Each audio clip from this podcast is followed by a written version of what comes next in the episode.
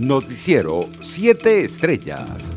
El embajador designado por la Asamblea Nacional en Colombia y diputado Tomás Guanipa se mostró convencido de que el gobierno colombiano, como siempre, hará todos los esfuerzos para que sus ciudadanos y los migrantes venezolanos tengan acceso a las vacunas contra el COVID-19. En palabras del parlamentario, el presidente de Colombia, Iván Duque, siempre ha tenido una mano extendida hacia el millón setecientos mil venezolanos que han tenido que salir huyendo de la emergencia humanitaria en nuestro país. Para 2021, más de 6 millones de venezolanos habrán abandonado nuestro país, según cifras de la Agencia de Naciones Unidas para los Refugiados ACNUR. En tanto, se complica más el otorgamiento del estatus de refugiados para los millones de migrantes venezolanos en el exilio, ACNUR y otros organismos multilaterales han desplegado el llamado Plan de Respuesta a la mayor crisis migratoria que enfrenta el hemisferio occidental. Sigue saliendo gente de Venezuela, apuntó recientemente Eduardo Stein, representante especial de ACNUR y la OIM para los migrantes y refugiados venezolanos. En otras noticias,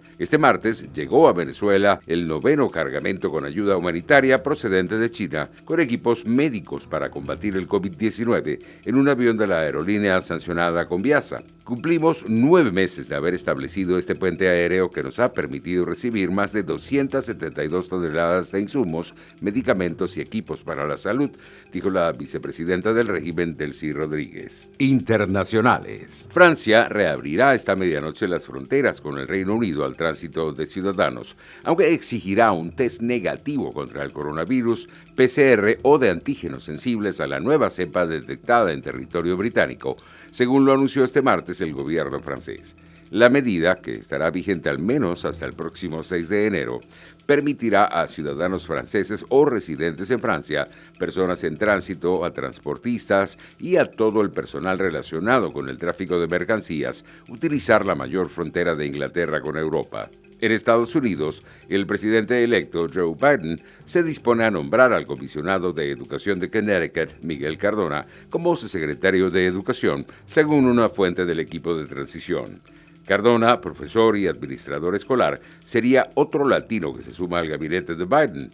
En otras noticias, el Comité para la Protección de Periodistas denunció este martes que 2020 ha vuelto a ser un año asiago para la profesión con 30 periodistas asesinados en el ejercicio de su profesión, 21 de ellos en represalia a sus coberturas, más del doble que en 2019.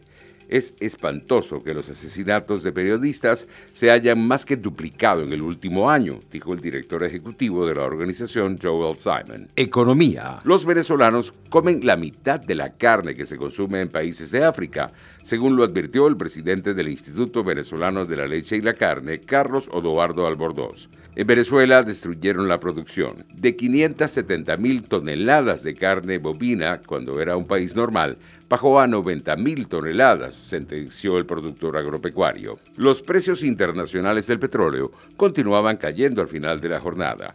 El WTI de referencia en Estados Unidos se cotizaba en 47 dólares con 6 centavos el barril, mientras el Brent de referencia en Europa se ubicaba en 50 dólares con 22 centavos. Deportes. Los organizadores de los Juegos Olímpicos de Tokio gastarán 900 millones de dólares en medidas para detener la propagación del coronavirus el próximo año. Eso se informó este martes, cuando se dio a conocer la última versión del presupuesto para la retrasada cita deportiva.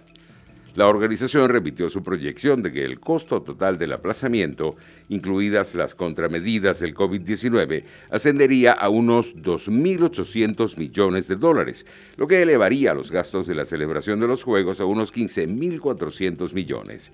Queremos construir el mejor sistema posible, dijo a la prensa el director ejecutivo de los Juegos, Toshiro Muto. La FIFA anunció este martes que presentó una denuncia en Suiza contra su expresidente Joseph Platter por irregularidades financieras detectadas en la puesta en marcha de un museo.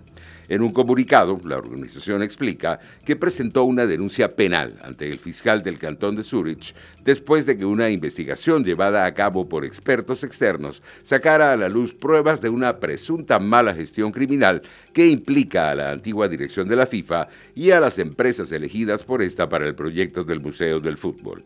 Frente a estas acusaciones, el abogado de Blatter, Lawrence Ernie, dijo que las acusaciones son infundadas y se niegan con vehemencia. Noticiero 7 Estrellas.